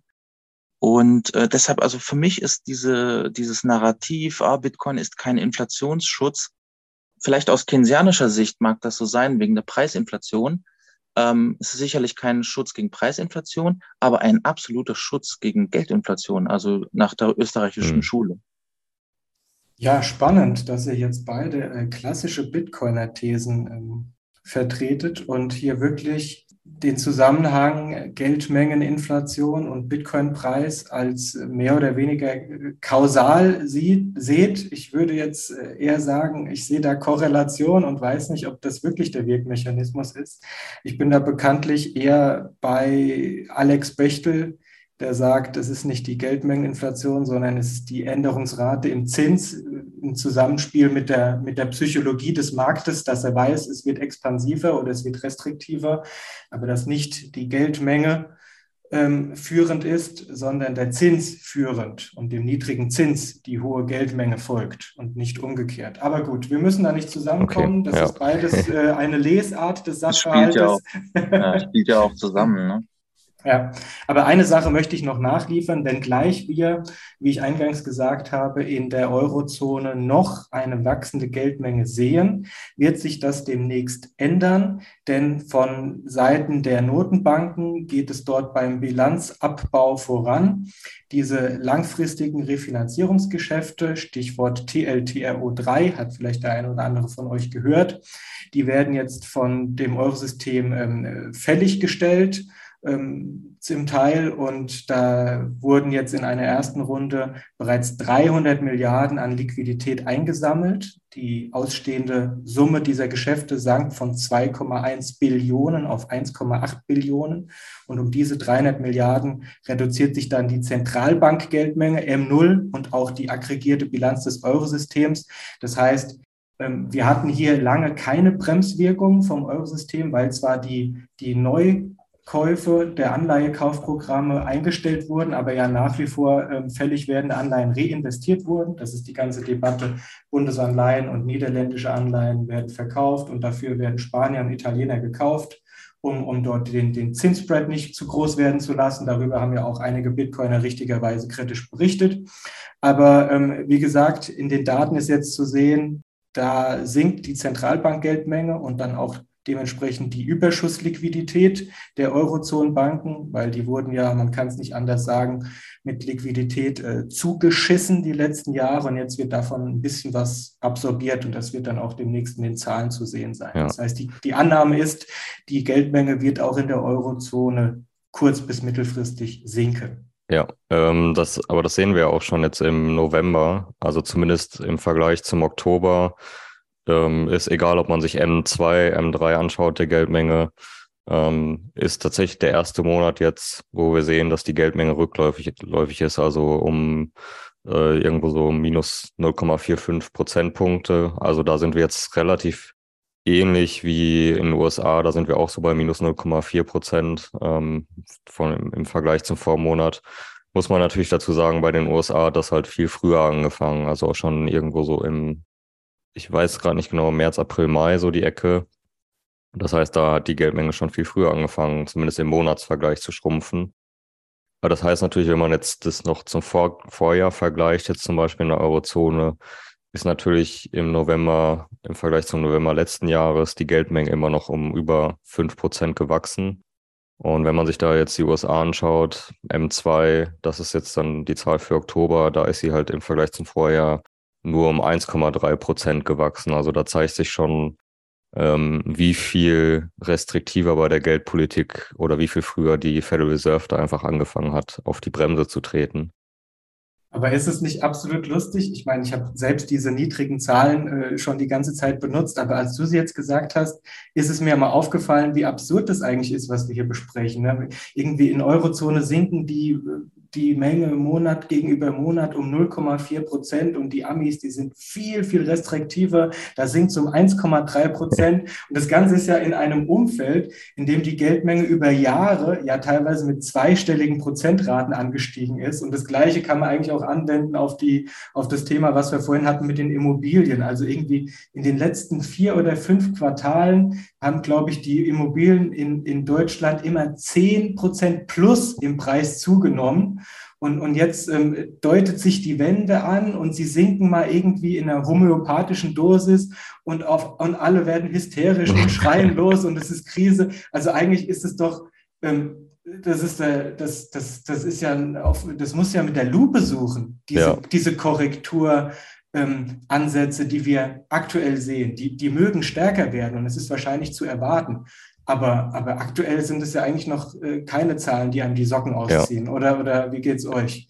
Nee, da, da sieht man dann auch wieder vielleicht, wie, inwieweit ich meine Erwartungen an ähm, die Zentralbanken runtergeschraubt habe, weil, ne, wenn man ehrlich ist, irgendwie gerade so USA, die Geldmengen über, in der Corona-Krise haben sich sehr stark erhöht, ja, irgendwie um 30 Prozent oder so der Geldmenge.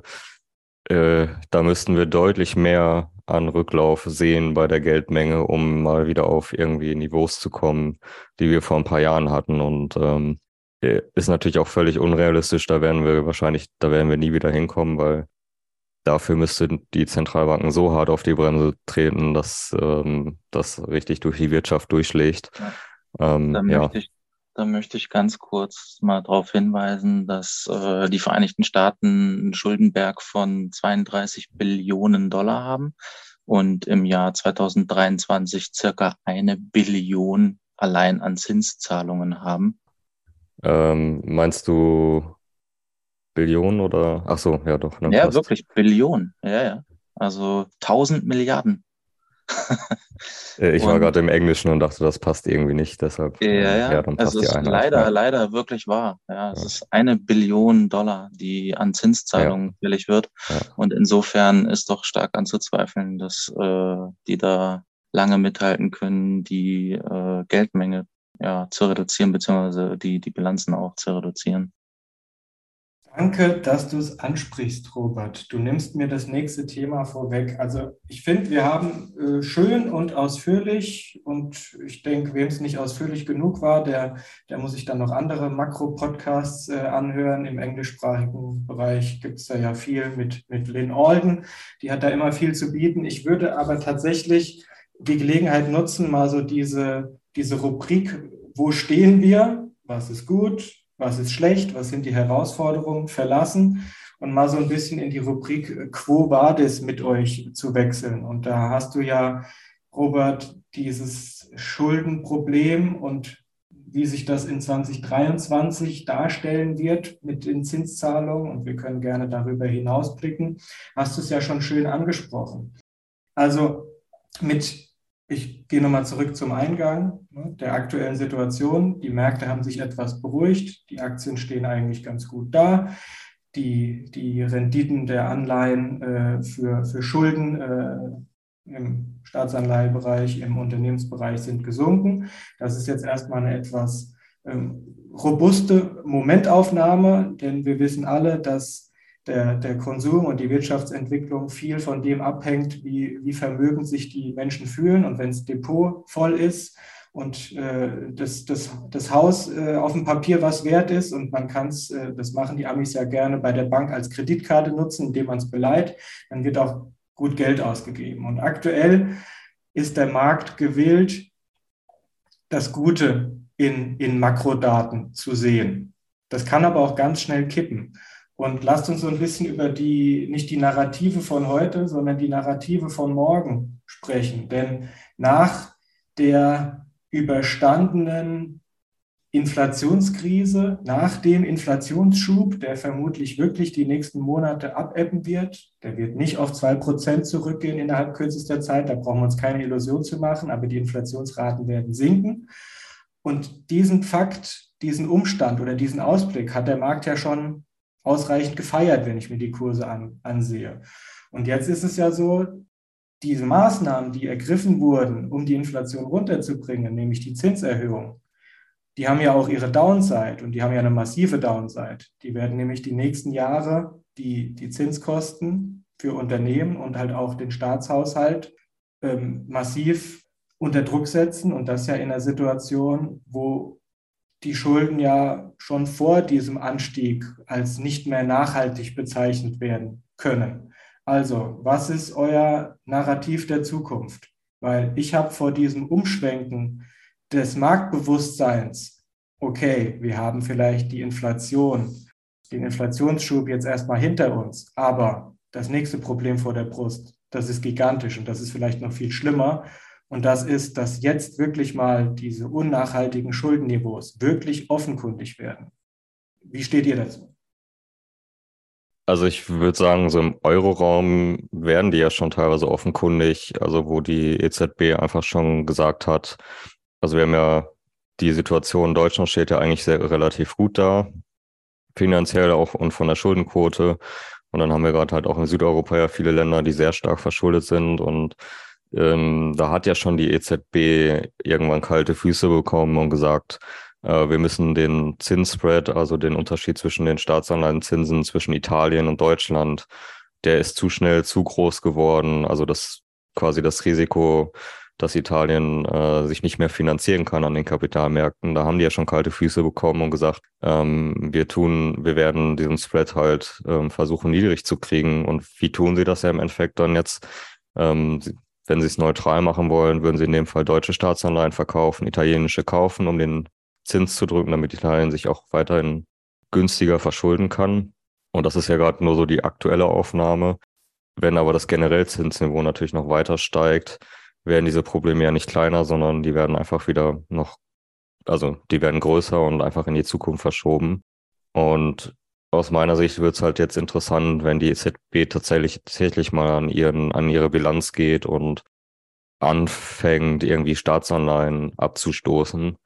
Da bin ich mir noch nicht sicher, wie das auf Dauer funktionieren soll, weil das ja gerade dann noch einen direkteren Effekt auf die Zinsen hat, auch für die Refinanzierung von Staaten. Und da glaube ich, hoffen die Zentralbanker wirklich, dass die Inflation jetzt langfristig oder nicht, nicht langfristig, sogar jetzt im nächsten Jahr wieder zurückgeht, weil da stehen die vor einer ganz blöden Situation, ähm, wenn da die Inflation hoch bleibt, Zinsen anziehen, aber zeitgleich Staatsfinanzierung super schwierig zu machen und möglicherweise eine Staatsschuldenkrise gerade in Europa wieder zu ähm, produzieren. Ähm, da haben die, glaube ich, ganz große Angst vor. Ja, zumal ja auch eigentlich Fakt äh, zu sein scheint, dass wenn Italien da wirklich äh, Probleme bekommt und dann droht, aus dem Euroraum auszuscheiden, dass es dann eigentlich um den Euro auch geschehen ist. Ne? Das ist so die große Angst. Und das ist auch verständlich. Und ich bin auch ganz ehrlich, eigentlich ähm, ist es ja auch ganz schön, in den Urlaub zu fahren und mit Euro zu bezahlen und so weiter. Ne? Also man wünscht sich das mit Bitcoin natürlich. Aber man weiß auch real, dass es halt in den nächsten Jahrzehnten wahrscheinlich nicht der Fall sein wird, es sei denn, man sucht sich wirklich dann äh, seine äh, Unterkünfte explizit nach Bitcoin-Zahlung aus oder so. Aber das lasse ich jetzt mal beiseite. Also Italien wird ähnlich wie Spanien, Portugal, Griechenland äh, Probleme bekommen und sie werden das auf jeden Fall ausnutzen, dieses Tool und äh, deutsche Staatsanleihen verkaufen. Das sehe ich genauso. Ja, und äh, also ich habe nochmal nachgesehen, die USA zahlen derzeit 736 Milliarden Dollar an Schulden, äh, an Zinsen, Entschuldigung. Und das wird, wie gesagt, im nächsten Jahr noch deutlich mehr werden. Und die äh, Kreditkartenschulden in den Vereinigten Staaten sind auch auf Rekordniveau bei, mit 930 Milliarden Dollar. Also äh, jetzt muss man halt auch noch wissen, dass äh, auf Kreditkartenschulden ja teilweise sogar 20 Prozent Zinsen anfallen. Da steht dann einigen das Wasser bis zum Hals. Man, ich habe auch mal nachgeguckt, äh, Menschen, die zwei Vollzeitjobs haben, das kann man sich kaum vorstellen. Also ja, von acht bis 16 und dann gehst du von 17 bis 23 nochmal arbeiten nach dem Motto die Zahl ist bei um die 400.000 circa. Es sind jetzt gleich 340.000, ein bisschen gesunken, aber einfach dieser Zustand, das ist so schrecklich, ja, dieser Fiat-Zustand, dass du dein, deine Familie nur durchkriegst, wenn du 16 Stunden am Tag arbeitest. Dann schlimm, dass es so eine Statistik gibt. Mhm. Ja, ja ähm, wie sieht's aus? Also die, die Zinskurven zeigen ganz klar äh, weltweit auf Rezession. Es wird nicht bei den USA bleiben. Es wird nicht bei Europa bleiben. Es wird eine globale Rezession sein. Ich bin noch auf China gespannt. China ist sehr, sehr schwierig zu durchschauen, weil die Zahlen einfach gewürfelt sind. Ja. Und äh, ja, man kann sich da wirklich nicht drauf verlassen. Es ist einfach so. Und ähm, ja, da ist festzustellen, dass die Zinskurven komplett invertiert sind. Also die äh, einmonatige Anleihe rentiert höher als die 30-jährige und das sagt ja ganz klar aus, dass die Leute die Sicherheit so in, in die äh, weite Zukunft legen und mit einer Rezession jetzt äh, rechnen. Und äh, ja, ich bin sehr, sehr gespannt, wie es auf dem hm. Arbeitsmarkt mhm. aussieht. weil da so ein bisschen auch das Thema Demografie in Deutschland zumindest äh, auf den Tisch kommt und Europa. Ähm, ich weiß gar nicht, ob es in, in Europa so hohe Arbeitslosenzahlen geben wird dann überhaupt. Vielleicht einhergehend mit abwandernden Unternehmen, das mag sein, aber hm. ich glaube, dass wir hier ein anderes Bild malen als in den USA.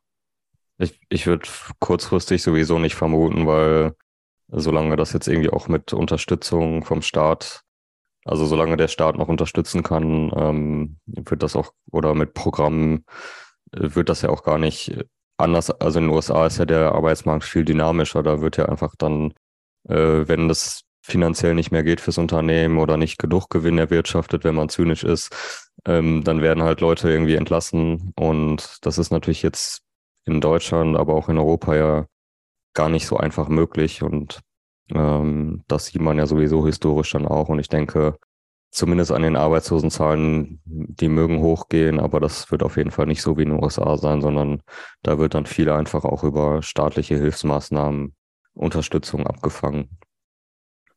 Ja, okay. Gerade hatte ich auf der Zunge äh, die Frage, schaffen wir noch was, was Positives zum, zum Abschluss ins Feld zu führen, aber es war ja zumindest nicht zappenduster, was du da gemalt hast, Jan. Also es war eigentlich nicht, zwar nicht schön, aber, aber trotzdem wird es wahrscheinlich den Arbeitsmarkt, Arbeitsmarkt nicht zerbröseln. Also da, da, da Manu, kann man sagen, wenn du immerhin, über was Positives immerhin. sprechen möchtest, dann lass uns über Bitcoin sprechen. aber wir sind doch ja. hier, wir sind doch hier äh, der Fiat-Podcast. Hier ja. geht es doch gar nicht um Bitcoin. Ja, hier geht es auch geht's um Geht es hier um Bitcoin? nee, es geht um, um Bitmünzen. Ja, also meine, wenn ihr wollt, ich, ich, ich hätte, ich könnte Krypto. Machen wir Krypto? Nein, Spaß mm. beiseite. Stablecoins. Ja, Stablecoins, Maxi. Ja, Ganz Aber genau. wenn wir, wenn wir gerade beim Thema Krypto sind, ne? um mal jemandem zu verdeutlichen, wie viel die Zentralbank von ihrem Balance Sheet abgenommen äh, oder reduziert hat, nehmt einfach Sam Bankman-Fried, dreht ihn um und wischt mit seiner tollen Frisur einmal über den Mount Everest. Dann habt ihr ungefähr das, was die Zentralbank abgetragen hat. So ist es wohl. So ist es wohl. Ja, Leute, ne? so ist es, wenn man, wenn man einen Makro-Podcast macht. Und ich habe schon wirklich alles gegeben und alles Positive, was ich gefunden habe, ins Feld geführt. Gut, aber die Situation ist, wie sie ist. Wir wollen ja auch mit einem nüchternen und ehrlichen und kritischen Blick das Ganze analysieren und nicht äh, durch die rosarote Brille blicken und naive Lemminge sein, die denken, alles wird gut. Nein, wir müssen unser Schicksal selbst in die Hand nehmen vom Rumsitzen und Däumchen drehen wird hier nichts gut. Gleichzeitig ist es aber wichtig, dass man über Probleme offen spricht. Da haben wir heute unseren Beitrag zugeleistet. Bin ich auch ganz froh, dass ich da zwei ähnlich Interessierte und Gleichgesinnte in euch gefunden habe und dass wir das Gespräch oder die Gespräche aus Ploching, die ja mittlerweile auch schon wieder viel zu lange her sind, über dreieinhalb Wochen, mal wieder fortsetzen konnten. Insofern, ihr dürft gerne noch was loswerden, wenn ihr noch was habt, was ihr gerne teilen möchtet, was euch umtreibt. Ansonsten würde ich langsam das Ende einläuten. Wie sieht es aus mit euch? Vielleicht dann doch nochmal irgendwie was Positives zum Abschluss. Gerne, ähm, gerne, gerne. Hau raus. Auch zum Thema Inflation. Ähm, genau, sehen wir ja zumindest jetzt gerade schon so ein bisschen Ansätze davon, dass sie möglicherweise runtergeht. Ich selber bin da noch skeptisch, aber vielleicht werden wir auch positiv überrascht und das äh, entwickelt sich tatsächlich dann auch nach dem Winter ähm, zumindest so, dass wir keine ähm, starken Inflationsraten mehr haben und dass dann einfach das nächste Jahr ein ähm, bisschen positiver aussieht als das, was wir jetzt dieses Jahr hatten. Und genau, das kann, also das kann keiner vorhersagen, aber durchaus ähm, bestehen die Möglichkeiten, dass auch die Inflationsrate ähm, im nächsten Jahr nicht mehr so stark ist wie jetzt dieses Jahr. Das heißt, es ist nicht alles negativ, sondern möglicherweise auch ein Ausblick, der positiv sein könnte.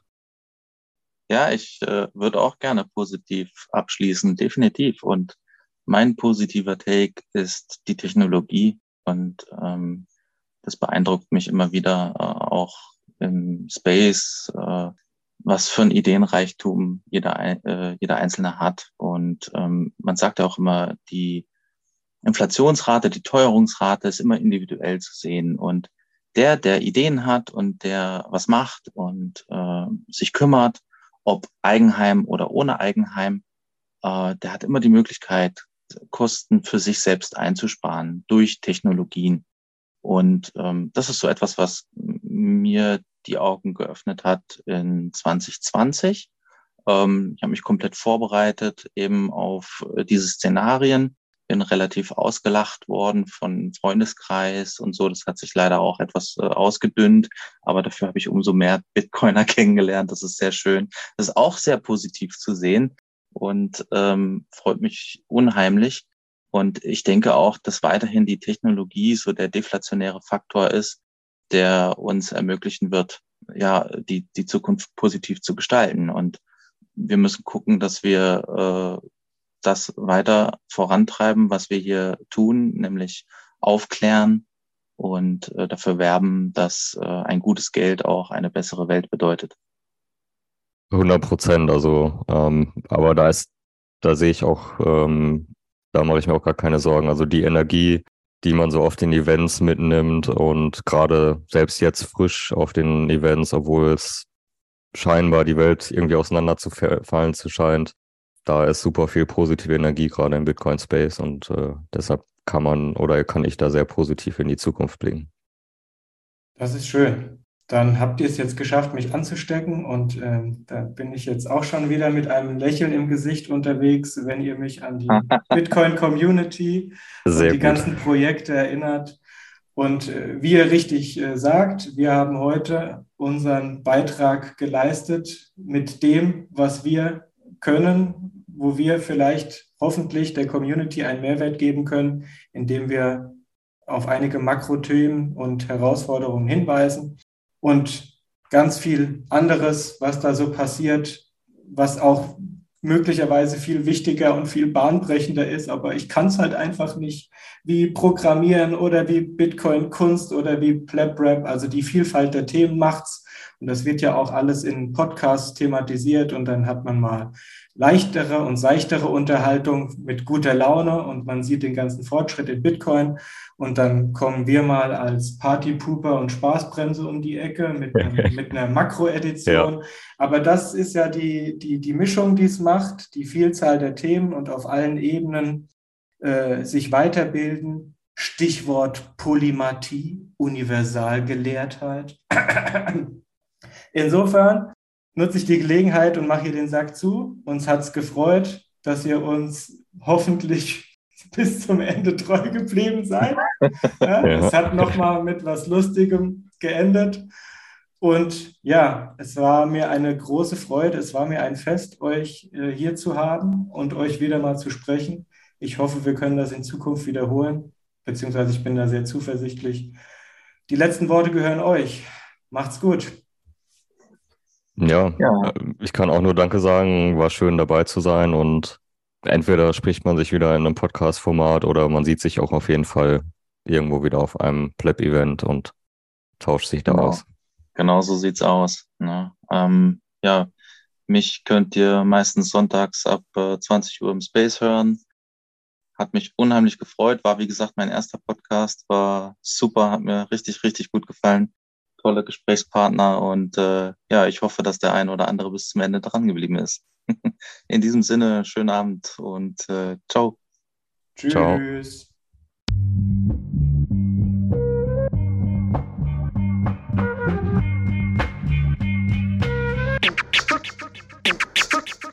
Frisch aus dem Rapid Hole, ich frage mich, wo's hingeht. Ich guck bei Google Maps, da steht in Richtung Münzweg. Just another note, Kid from the Block da. Hans Panzer, too bit to fail, hier im Podcast. Bitcoin das Thema, viele Fragen dazu. Antwortengeber namens Markus und Manu. Ich mach mir einen netten Themenabend auf Taprap-Basis, zusammen mit Lea und Maren. Sind Gratationstage bei McDonalds, komm lieber in den Münzweg, hier ist Plap Rap Woche. Moskau Time spät, die Sats sind grad günstig. Herzlich willkommen alle, hier im Münzweg. Hier Münzweg, ja, ja, hier Münzweg, ja, ja, hier Münzweg, ah.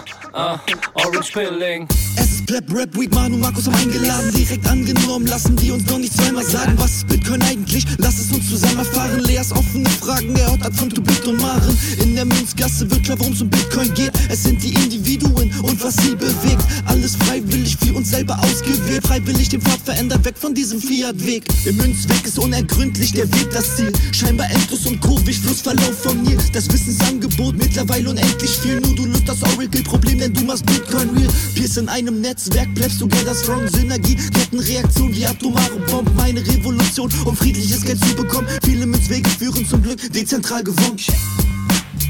Hier Münzweg, ja, ja, hier Münzweg, ja, ja, hier im Münzweg, ah, ah, Orange Ich seh Pilling. ein Blockzeichen am Himmel, Einsatz für den Doktor. Weil im großer Notfall, steig in den Helikopter. Adresse Münzweg 21, Orange Pilze, Medizinkoffer. Take off, Alter. Digga, Digga, Beat.